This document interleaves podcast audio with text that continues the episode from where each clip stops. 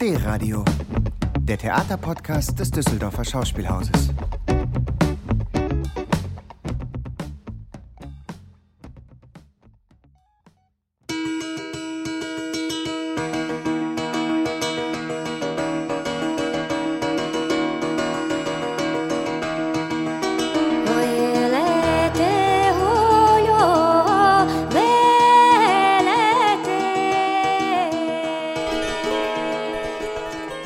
Aufmerksame HörerInnen dieses Podcasts werden schon jetzt gemerkt haben, dass etwas anders ist in dieser Folge.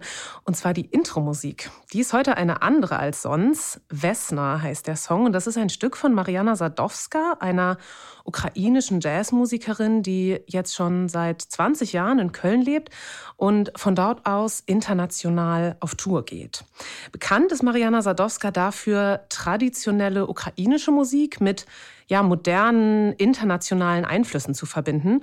Und wir starten heute mit ihrem Song hier, weil sie die Musik macht zu einer neuen Produktion des Stadtkollektivs mit Menschen aus der Ukraine und aus Düsseldorf, die im Februar hier am Schauspielhaus in Düsseldorf Premiere feiern wird. Odyssee von Pavlo Arie nach Homer wird das Stück heißen. Regie führt Stas Schirkow, der unter anderem Intendant des Left Bank Theater in Kiew war. Mein Name ist Elisabeth Luft. Ich bin freie Autorin und Kulturjournalistin und ich werde das Stück in den kommenden Monaten bis zur Premiere im Februar mit dem Mikro begleiten. Vier Podcast-Folgen wird es aller Voraussicht nach geben. Ich werde mit KünstlerInnen sprechen, Proben besuchen und hinter die Kulissen schauen. Ihr werdet also ganz viele verschiedene Stimmen von Menschen hören, die aus der Ukraine geflüchtet sind und die jetzt hier bei uns im Exil leben und auf der Bühne stehen.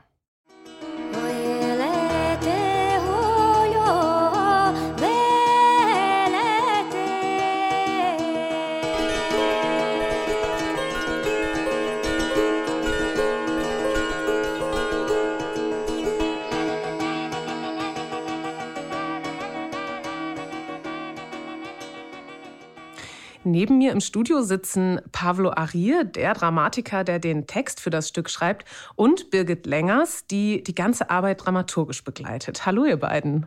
Hallo. Hallo, hallo. Schön, dass ihr Hallo, da Elisabeth. seid. Ich freue mich sehr, dass ihr da seid und wir diese Podcast-Folge zur Odyssee gemeinsam machen. Alles auch gar nicht so einfach. Pablo, du bist gerade aus Berlin gekommen und die Deutsche Bahn hat dich ganz schön herausgefordert. Wir sind sehr froh, dass du da bist.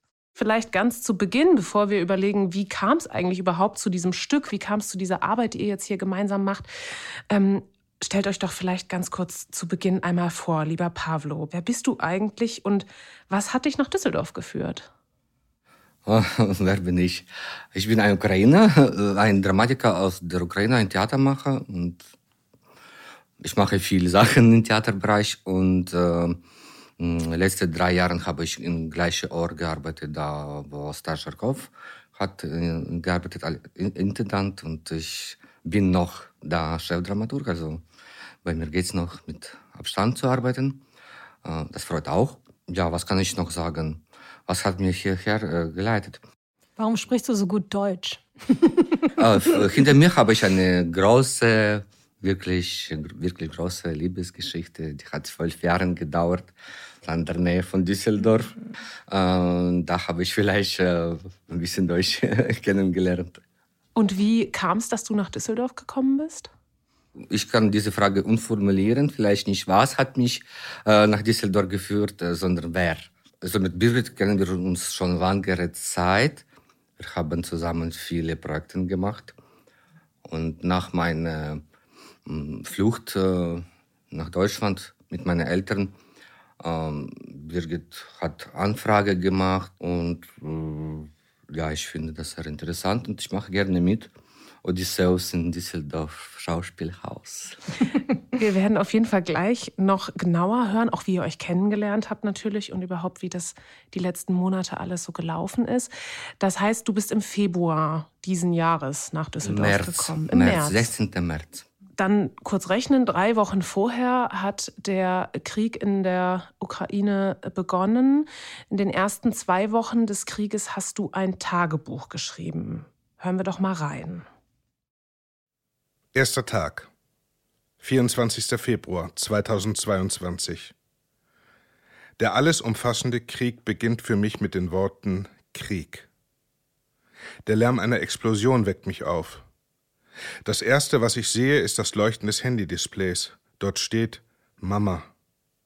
Ihre Sprachnachricht lautet Krieg.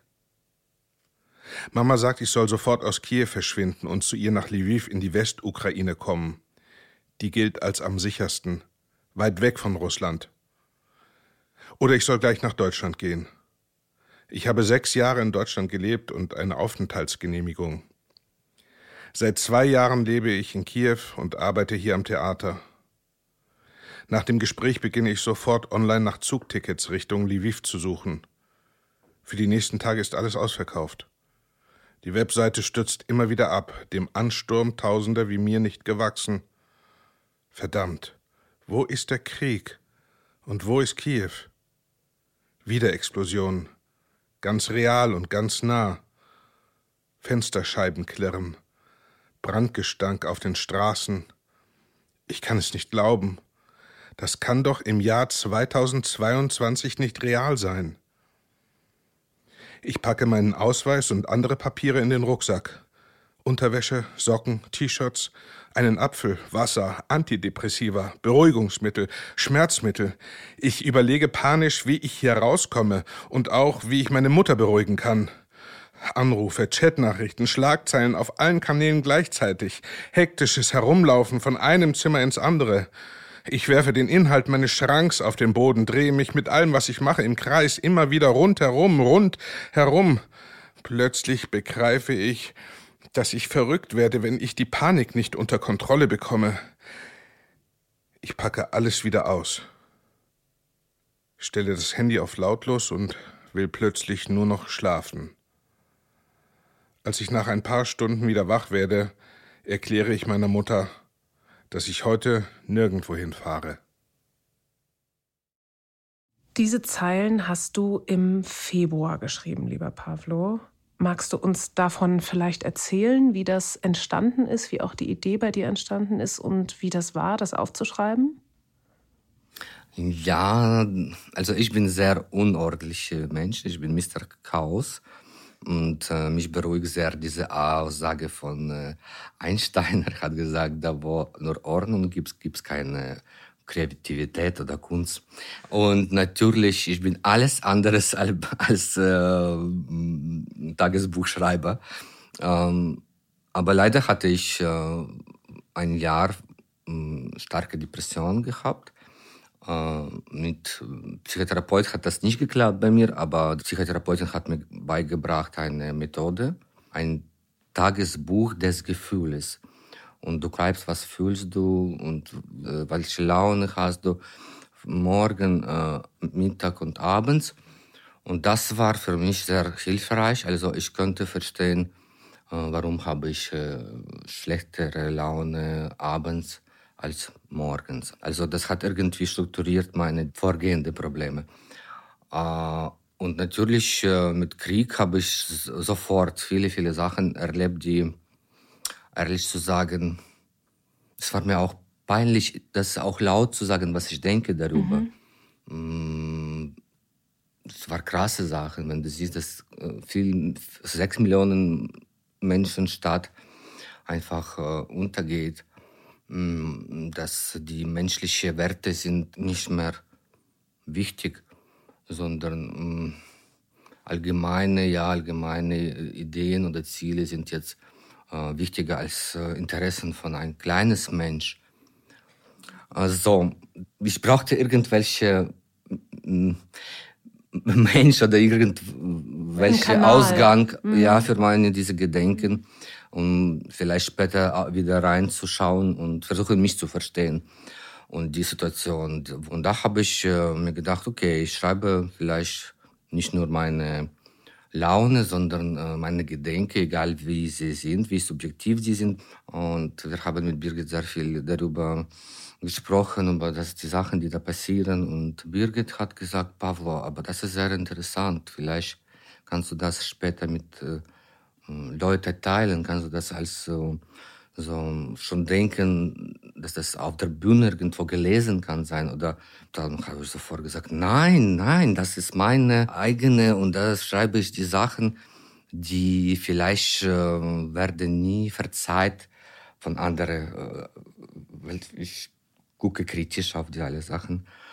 Ähm, aber als ich die, äh, das Telefon ausgemacht habe, habe ich gedacht, aber das ist wichtig für, vielleicht für jemand. Vielleicht ist das einfach eine Möglichkeit, äh, über unseren Zustand aus der Ukraine zu erzählen. Und nächsten Tag habe ich Birgit gesagt, das ist wirklich eine tolle Idee. Und ich äh, versuche trotzdem bei mir bleiben, so trotzdem subjektiv, trotzdem unerträglich manchmal, aber mh, mm, ich bin bereit, das zu teilen. Jetzt haben wir ja hier mit euch beiden zwei sehr unterschiedliche Perspektiven auf das ganze Geschehen. Von dir, Pavlo, natürlich eine sehr innere Perspektive. Du hast damals noch in Kiew gelebt. Und von dir, liebe Birgit, eine eher äußere Perspektive, eine sehr interessierte, eine sehr informierte, aber doch eine Perspektive eben aus Deutschland. Bevor wir da gleich noch viel genauer drauf schauen wollen, würde ich auch dich ganz gerne fragen. Du leitest seit einer Spielzeit gemeinsam mit Bassam Ghazi hier in Düsseldorf das Stadtkollektiv. Genau. Was hast du davor gemacht? Ähm, davor war ich sehr lange ähm, in Berlin am Deutschen Theater und habe dort das junge DT geleitet ähm, und auch äh, den Bereich, wir haben den sehr prosaisch DT international genannt. Also alles, was mit internationalen Kollaborationen, äh, Netzwerken, aber eben auch ein Festival. Ich habe da Jetzt wird das fünfte Festival stattfinden unter dem Titel Radar Ost äh, mit im Gastspielen, aber auch Kooperationen mit Lesungen. Und in eigentlich allen Editionen war Pavlo auch vertreten und mit dabei. Also ich habe äh, seit vielen Jahren schon ein großes Interesse für Länder, die östlich von uns liegen. Und ähm, auch mit der Ukraine verbindet mich schon lange auch ein bisschen eine Liebesbeziehung. Ich bin da das erste Mal 2014 hingereist und ähm, habe Pavlo oft besucht. Wir haben aber auch mit äh, einem Stück vom jungen DT hatten wir ein Gastspiel in Kiew und ich war auch da in Mariupol. Also da gibt's ähm, schon lange einen Austausch und ähm, ja, eine Verbindung. Und wie habt ihr beide euch dann kennengelernt? Wir haben uns kennengelernt. Äh, ich habe das ähm, jetzt auch noch mal ausgegraben, das Programmheft tatsächlich, bei einem ähm, sogenannten Herbstcamp. Beim jungen DT haben wir jedes Jahr ein Camp veranstaltet mit 100 jungen Menschen zwischen 12 und 22. Und äh, 2015 gab es eine internationale Edition, das hieß auch Welt und Netz, ähm, was was hält uns zusammen oder was teilen wir miteinander. Da waren zehn Künstlerinnen aus verschiedenen Ländern und Kontinenten. Unter anderem war Pablo da. Und er hat ein Camp gemacht ähm, zum, mit dem Titel War and Peace, Geschichten erfinden und erzählen. Genau, und Elisabeth, du hast vorhin ja auch gesagt, äh, 24. Februar, da hat der Krieg angefangen. Und ähm, das stimmt ja so nicht. Ich meine, Pavlo hat es ja auch so benannt im Tagebuch, der allumfassende Krieg, der da ausgebrochen ist. Aber den Krieg äh, oder das Thema Krieg gibt es in der Ukraine ja eben schon seit 2014. Und äh, darüber hat er auch gearbeitet beim Herbstcamp mit äh, sehr jungen Leuten. Und ähm, das war, fand ich, eine sehr, sehr schöne, sehr sensible, aber auch lustige und ähm, ja, ganz eigenwillige Art. Und wie kam dann die Idee bei euch auf, die Odyssee hier in Düsseldorf auf die Bühne zu bringen? Ich weiß, du, Pavlo, hast, glaube ich, das war eine deiner oder sogar die letzte Arbeit, die du in Kiew vor Ort noch gemacht hast, auch, oder? Die, die Name ja, von äh, Veranstaltung ist auch Odyssee. Odysseus. Aber in Wirklichkeit heißt, heißt Odysseus, komm bitte nach Hause zurück. Ähm, das war da, der Titel deiner ja. letzten Arbeit in Kiew, okay. Da war sehr wichtig für mich, mm, eine Stimme von Penelope herauszufinden. Und wichtig nicht geben, weil ich bin ein Mann, ich kann äh, keinem ein, äh, Wort geben, aber besonders seine Frau. Ja, die Frau hat immer genauso wie andere Menschen äh, Wort. Ja, ich, und das meine Ziel war genau herauszufinden, wo ist das versteckt, warum ist das versteckt. Also es geht immer um Penelope bei Gomer, aber Penelope spricht so wenig da. Mhm. Immer jemand anderen sagt, was sie denkt, jemand andere sagt, was muss sie machen, jemand andere entscheidet das. Und ja, und ich denke, Odysseus, das ist das erste Weltdokument, ähm, also älteste Weltdokument, der bestätigt in unserer Kultur diese Macht von Patriarchat. Mhm. Und deswegen, das war sehr wichtig, da Aufmerksamkeit machen und damit versuchen zu arbeiten. Die Odyssee von Homer erzählt ja die Geschichte von Odysseus, dem König von Ithaka, der nach zehn Jahren im Trojanischen Krieg versucht, wieder nach Hause zu reisen und dabei ja weitere zehn Jahre umherirrt und seinen Weg sucht.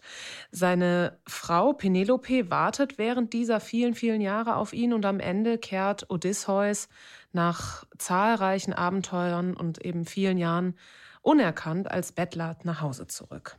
Spielt denn das Stück, das du, Pavlo, in Kiew über diesen Stoff gemacht hast, auch jetzt hier in Düsseldorf eine Rolle für euch? Ich würde sagen, es war ein Ausgangspunkt. Wir werden auch mit den Texten, die werden jetzt gerade übersetzt ähm, ins Deutsche, die Pavlo geschrieben hat, äh, auf eine sehr lyrische, eine sehr feinen, sehr aber auch hohen Sprache. Also das wird eine Textebene sein. Und ähm, ja, das, die Spielzeit des, des Stadtkollektivs steht äh, diesmal unter dem Motto Aufbruch. Das passt deswegen auch sehr gut, ähm, also die Odyssee zu dem Thema Aufbrechen, weil es ja eine Situation beschreibt, äh, dass man etwas Altes, Vertrautes verlässt, sich ins Ungewisse begibt, äh, mit all den Ängsten, mit aber auch all den Hoffnungen oder Möglichkeiten, die der andere Ort, den man vielleicht erreicht, äh, ja auch bietet. Und da fand ich äh, so einen großen Stoff, ähm, einen großen Mythos wie die Odyssee und genau wie Pavlo es beschrieben hat, ist aus der weiblichen Perspektive zu erzählen. Also aber auch dieses Warten auf endlich das Ende des Krieges, zehn Jahre und dann nochmal zehn Jahre auf die Rückkehr des Mannes. Also das war von Anfang an auch klar, dass wir es mit einem gemischten Ensemble, also mit Ukrainerinnen, die jetzt in Düsseldorf im Exil leben und mit Düsseldorferinnen, die hier zu Hause sind, zusammen auf die Bühne bringen wollen und erzählen wollen. Und da ist es ja etwas anders. Da ist jetzt nicht, Penelope sitzt jetzt nicht zu Hause und wartet ähm, auf die Rückkehr ihres Mannes und der anderen Helden und Krieger, sondern ähm, die Frauen sind ja im Exil. Sie sind eben nicht zu Hause. Aber was es vielleicht verbindet, ist ähm, die Situation des Wartens. Und das ist, glaube ich, etwas, was ähm, du beschreibst es ja auch so, Pavlo, also diese Situation, dass man ähm, diese Ungewissheit, wie die Zukunft eigentlich aussehen wird und dieser Wartezustand als so einen merkwürdigen Nichtort, in dem man sich befindet. Und da ähm, wird auch unsere Odyssee spielen, tatsächlich in so einer Art Warte. Raum, in so einem transitorischen Ort. Das heißt, es hat sich eigentlich durch die ja, politische gesellschaftliche Situation fast aufgedrängt, diese, dieses Stück auf die Bühne zu bringen? Ich fand es irgendwie naheliegend. Und als ich das zu äh, Stars und Pavlo gesagt habe, ähm, wollen wir nicht das bearbeiten und wollen wir da nicht auch ähm, Interviews führen und gucken, wie wir das für uns nochmal neu deuten und ins, in, in die Gegenwart holen, ähm, hat uns das eigentlich auf Anhieb eingeleuchtet und haben gesagt, ja, das machen wir. Und was ist dann passiert, Birgit? Genau, und jetzt ähm, ist es so ein bisschen Work in Progress, also nicht nur ein bisschen, sondern total. Ihr seid voll dabei. Wir sind äh, jetzt voll dabei. Es gibt ein Ensemble, es gibt auch einen, einen Bühnenbildentwurf, es gibt eine Musikerin, es gibt äh, die ersten Proben haben jetzt äh, tatsächlich begonnen. Aber es gibt eben noch keinen fertigen Text ähm, und der wird jetzt auch im Laufe der Proben entstehen. Du hast ja jetzt, soweit ich weiß, ein paar Wochen der sehr intensiven Recherche und Reisen hinter dir, richtig? Das stimmt, ja.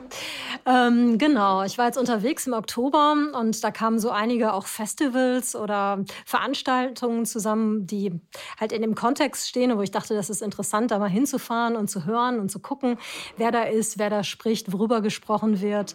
Ähm, unter anderem war ein kleines Festival, ähm, Goethe-Institut im Exil, das in Berlin äh, stattgefunden hat und ähm, eben mit dem Schwerpunkt äh, Ukraine, wo viele Künstlerinnen auch aus unterschiedlichen Disziplinen, Autorinnen, Filmemacher, bildende Künstler eingeladen waren, um äh, Sachen zu zeigen. Auch, es gab auch Gastspieleinladungen. Genau, und da habe ich eine ähm, wunderbare ähm, Autorin kennengelernt, Irina Zillik, die äh, Gedichte vorgelesen hat. Das ist auch mein erstes Buch, was ich mir gekauft habe, was auf Ukrainisch ist, ihr Lyrikband.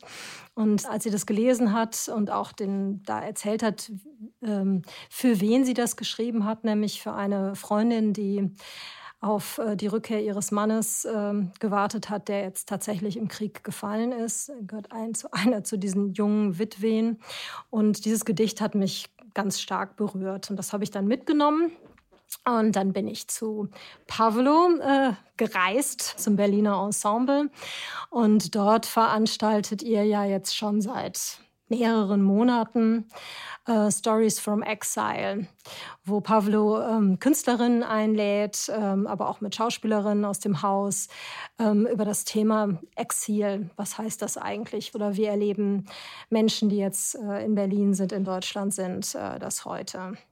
Genau, und die dritte Reise, da waren wir auch zusammen Pavlo und ich. Es war in Bautzen, wo ein, auch ein Festival stattgefunden hat, Heimatraum. Und da waren wir eingeladen, eigentlich wir drei sogar, das war auch mit dabei. Und wir haben Pavlos Tagebuch dort gelesen. Und ich habe mit Stas auch ähm, darüber gesprochen, ähm, über Zusammenarbeit äh, und über das ukrainische Theater in Deutschland. Das heißt, du bist in diesem einen Monat äh, ja für die Odyssee ganz schön rumgekommen. Genau. du hast uns ein Gedicht oder eine Stelle aus einem Gedicht von der Irina mitgebracht. Ja. Hören wir doch einmal rein. Sie nimmt trockene Wäsche von der Leine ab. Ein Gedicht von Irina Zillig. Sie nimmt trockene Wäsche von der Leine ab. Etwas knistert. Der Wind spielt mit dem Laub, kriecht ihr unter das Kleid. Sie ist Geisel der täglichen Nachrichten und des niedrigen Luftdrucks. Auch des Alltags, sie denkt, bald sind wir wieder zu zweit. Paar Tage noch und ich wasche seine Militäruniform mit all den Belegen von Angst, Müdigkeit, Wut, mit Grasflecken auf Knien. Und dann setzen wir uns vis-à-vis -vis mit hellen Gesichtern und ich räume alle Erinnerungen aus seinem Kopf weg. Dann brühe ich uns Johannisbeertee auf, ziehe meine schöne Spitzenbluse an. Um uns herum wird es still. Die Sonne fällt in die Nesseln hinter den Schrebergärten und meine Brüste sehnen sich nach seinen dunklen Händen. Sie sagt sich, noch eine Weile und dann werden wir alle glücklich. Es reifen die Äpfel, die süßen Beeren, die Gurken. Die Schlachten enden und die neuen Fluten schwemmen uns zu normalen und etwas bitteren alltäglichen Sachen. Die Wäsche knistert in Händen, das Licht schleift die Schläfen, ein Käferchen kriecht ihren mageren Rücken entlang. Sie riecht an den gewaschenen Hemden wie im Versuch, sich an seinen Geruch vor dem Krieg zu erinnern. Und dann greift sie zum Eimer, schöpft Wasser, wäscht sich nachdenklich, steht da klein und schmalschultrig. So wird es sein. Ich schließe die Türen und lasse ihn nicht heraus.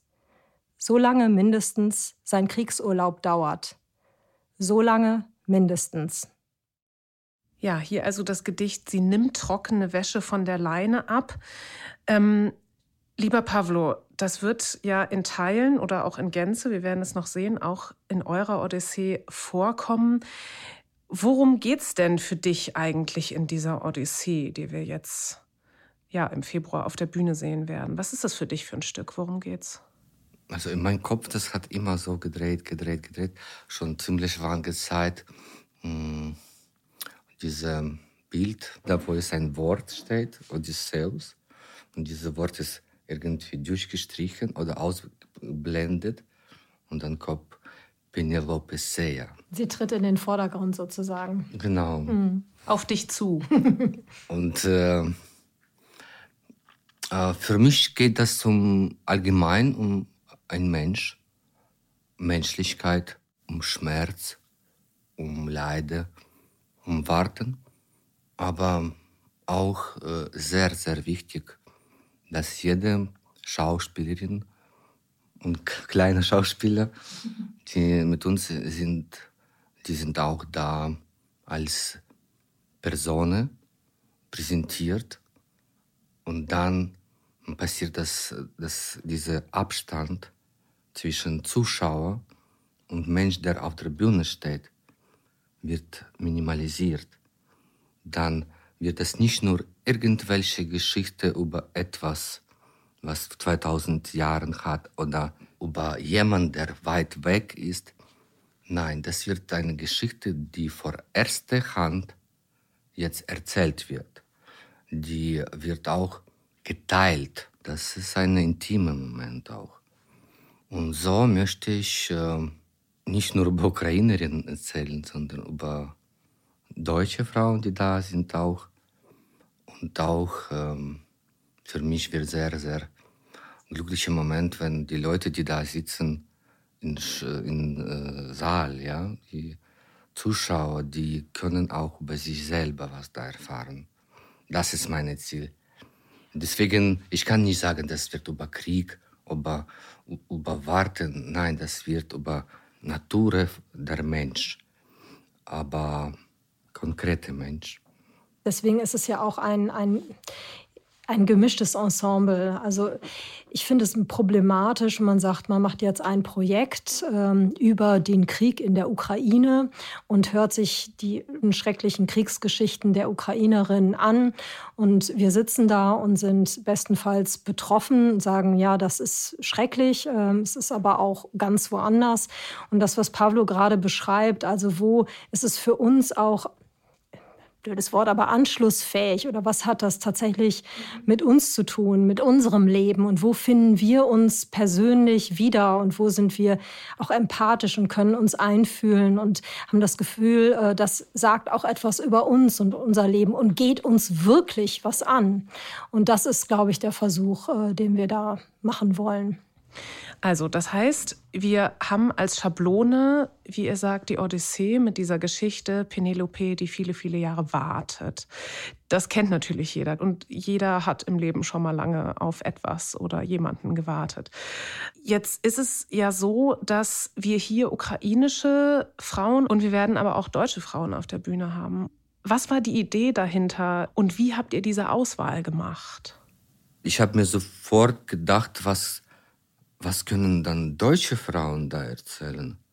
Und dann musste ich diese, äh, für mich persönlich, ja, diese Grenze äh, irgendwie kaputt machen.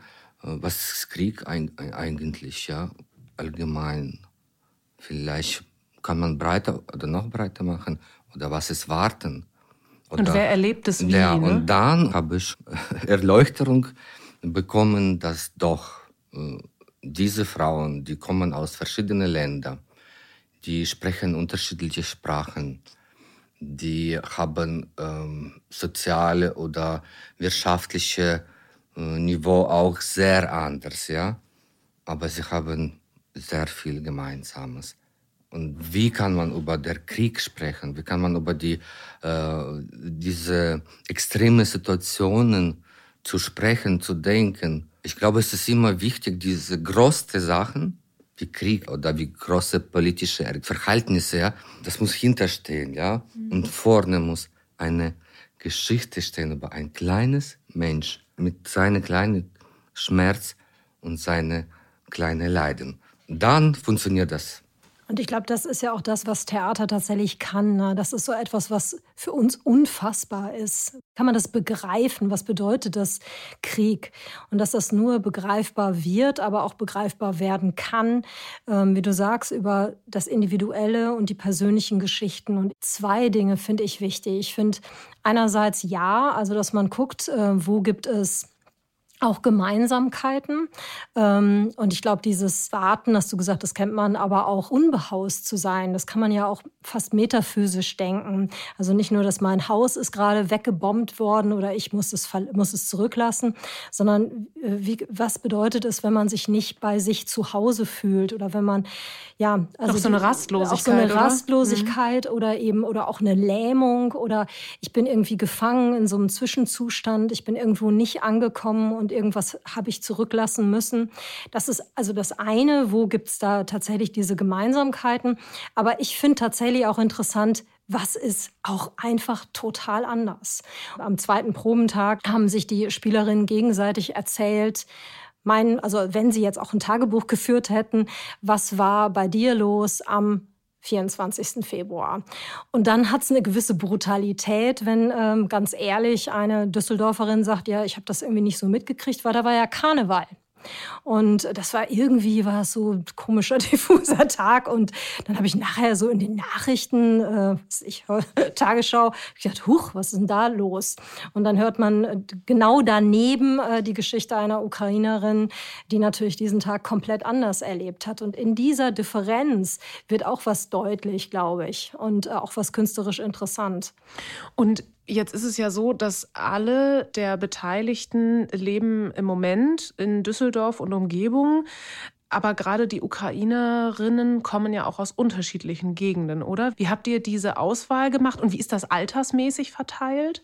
Genau, also die beiden Jungs sind natürlich die jüngsten. Ähm, die sind äh, elf, zwölf und ähm, ich glaube, die älteste Spielerin ist so Ende 50. Ah, okay, und die jüngste? Von den Frauen? Von den Frauen, das ist Alrun, ein, äh, eine Düsseldorferin, und die ist jetzt 14, 15. Und wie haben wir die Auswahl gemacht? Ähm, also es gab ein Infotreffen und wir waren völlig überwältigt, äh, wie groß das Interesse war. Also es waren über 100 von, von Menschen dort, die sich für das Projekt interessiert haben. Und dann haben wir tatsächlich auch so kleine Steckbriefe gemacht, wo wir auch so gefragt haben, wo, wo kommt ihr her? Was ist eure Motivation? Habt ihr schon was mit Theater oder mit Musik? Weil Musik wird auch eine große Rolle spielen, zu tun gehabt. Und dann haben wir über ein Wochenende die in kleineren Gruppen eingeladen und so eine Art äh, Auswahlworkshop gemacht, wo wir mit denen auch verschiedene Übungen gemacht haben, Improvisation, aber auch Geschichten gehört haben und haben dann ähm, ein Ensemble gefunden, was auch möglichst ähm, unterschiedlich war. Also mit sehr unterschiedlichen Biografien und Herkünften und ähm, Geschichten, die sie so mitbringen. Eine kommt tatsächlich äh, von der Krim, aus Cherson, aus Irpin, aus Kiew und ähm, wirklich ja, Kharkiv, ähm, ganz unterschiedliche Regionen und Städte, die auch sehr unterschiedlich unter diesem Krieg ähm, leiden. Ja, wir werden über, die, über das ganze Team ja noch in den nächsten Monaten viel erfahren. Ähm, jetzt hast du, liebe Birgit, eben schon was zur Musik gesagt. Ich würde ja schon gerne wissen, wie jetzt die Bühne und vielleicht auch die Kostüme stand jetzt denn schon aussehen. Könnt ihr dazu vielleicht schon was sagen?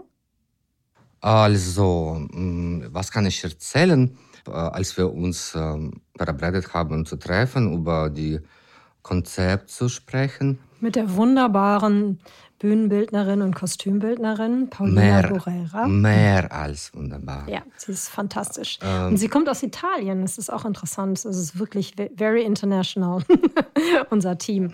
Ja, und ich habe einfach so gesagt, dass mich jetzt sehr beeindruckt, diese Vorstellung, was ist Warten. Und dann kommt Pauline mit äh, Laptop und ich konnte meine Augen nicht glauben, wie geschmackvoll ist das und wie hat sie das die Thema vertieft. Also man muss sich das so vorstellen, es gibt eigentlich so zwei Ebenen. Im Vordergrund gibt es eine uns ziemlich vertraute Situation, sieht ein bisschen aus wie in so einer U-Bahn-Wartehaltestelle mit diesen Bildschirmen, wo es immer die Ansagen gibt, wann der Zug kommt oder wann er zu spät kommt. Und dahinter aber, sozusagen auf der tiefliegenderen Ebene, ähm, es war inspiriert von diesen auch zerstörten Häusern. Man kennt das ja, wenn so ein Teil eines Hauses abgerissen ist, aber man sieht noch, die Wand wird dann zur Außenwand, die eigentlich eine Innenwand war. Und man sieht dann noch Tapetenreste oder die Fliesen ähm, von einem Badezimmer oder ein Waschbecken oder eine Kloschüssel, die noch so raushängt. Und das ist irgendwie eine vergangene Ebene, die auch zerstört ist, die nicht mehr bewohnbar ist. Und im Vordergrund eben diese, dieser sehr heutige äh, U-Bahn. Haltestelle und sie hat so ein paar Elemente dann in den Vordergrund gerückt, zum Beispiel so ein äh, Waschbecken und einen Spiegel und dann hatten wir auch sofort die Idee, dass dort vielleicht so persönliche Monologe auch erzählt werden können, dass fast wie so eine Überwachungskamera, so eine Kamera in dem Spiegel ist und man wäscht sich die Hände und erzählt oder spricht halt mit seinem Spiegelbild. Das kann so eine Tagebuchpassage sein und das wird dann groß projiziert auf die, auf die hintere Wand. Dann haben wir so ähm, überlegt und äh, auch ein bisschen recherchiert im Ensemble zum Thema Kostüme und ob es da auch vielleicht einen Unterschied geben könnte, jetzt von den Kostümen, die die ukrainischen Spielerinnen oder die Düsseldorferinnen tragen. Und äh, dann hat Pauline auch wieder mit Bildern gearbeitet, die man auch in den Nachrichten gesehen hat, wo die Leute natürlich jetzt, die sind ja im, im Februar oder März geflohen sind mit diesen warmen Sachen und den Koffern, wo man so pragmatisch die Dinge eingepackt hat. Und dann haben wir so eine kleine Umfrage gestartet und ähm, äh, die Ukrainerin gefragt, was ist denn für euch so typisch? Wie kleiden sich deutsche Frauen und wie kleiden sich ukrainische Frauen? Und da musste ich irgendwie ziemlich schmunzeln, weil was so wirklich durchgehend von den Ukrainerinnen gespiegelt wurde, war deutsche Frauen, ja, so gemütliche Dinge. Wir würden uns auch gerne mal so ein bisschen schick machen. und, und und das war auch interessant. Also was hat man so eingepackt? Die wertvollen Sachen, also das tolle Lieblingskleid, das kostbare oder eher pragmatisch, die dicken ähm, Wintersachen. Und vielleicht kannst du zum Schluss noch erzählen, Pavlo, was deine Mutter eingepackt hat, wo du gesagt hast, oh, ja, Mama, wo sind eigentlich machen. deine Kleidungsstücke? Also, unsere Abreise, also ich war in Kiew, äh, wir mussten nach Deutschland wir waren im Keller beim Luftalarm und äh, wir, halt, wir haben wenig Zeit uns zum Vorbereiten. Äh, und auch Katze ist 9 Kilo, ist wirklich riesig groß. Das kann ich vielleicht meinen Rucksack tragen. Und dann habe ich gesagt, jeder nimmt einen Rucksack und äh, wir nehmen für uns alle einen Koffer. Äh, damit wir mobil sind und äh, Eltern sind so alt, sind beweglich auch nicht so gut. Mhm. Und ich habe mir immer gedacht, warum ist dieser Koffer so schwer? So wie Steine da sind. Aber ich denke, okay, Mama, ich, ich frage jetzt nicht, weil die Eltern waren total äh, traurig. Die, die konnten nicht sprechen während der Reise. Und das war wirklich schwer. Die konnten nicht essen. Und ich habe mir viel Sorge gemacht. Und äh, endlich kommen wir nach Köln. Äh, da habe ich sehr gute Freunde von mir, die kenne ich Ewigkeit. Und die haben eine leere Wohnung, weil die arbeiten jetzt im Ausland.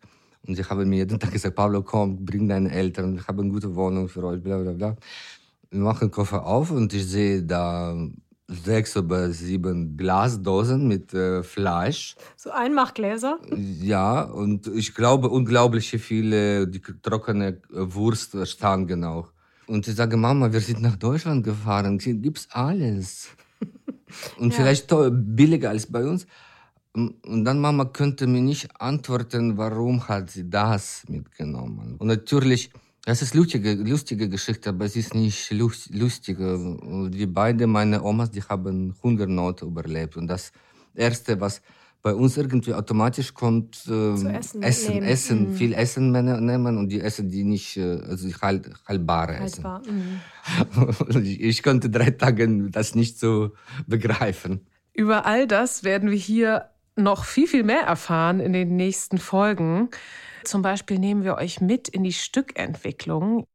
Ihr erfahrt von den Gesprächen mit den Spielerinnen, die Pavlo geführt hat, über die wir eben schon kurz gesprochen haben, und davon, wie er auf Basis dieser ja, Gespräche und Interviews und natürlich auch auf Basis der antiken Vorlage von Homer, nicht zu vergessen, seinen eigenen Text für die Bühne entwickelt in den nächsten Tagen und Wochen bis Februar. Lieber Pavlo, liebe Birgit, vielen, vielen Dank für die ja sehr tiefen und ja wirklich äh, emotionalen Einblicke in eure Gedanken und vielen Dank, dass ihr heute hier wart. Ja, und jetzt gehen wir los zur Probe, oder, Pavlo? Ja, ja, müssen wir müssen arbeiten. Probe. Und jetzt proben wir. Ich freue Danke. Mich, ich freue mich auf die nächsten Folgen mit euch. Yes. Ja, auch. Wir freuen uns auch sehr. Tschüss, Elisabeth. Tschüss, Elisabeth. Danke schon für die Einladung.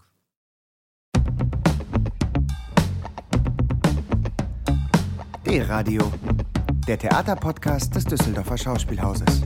Im Netz unter www.dhaus.de und auf allen gängigen Streaming-Portalen.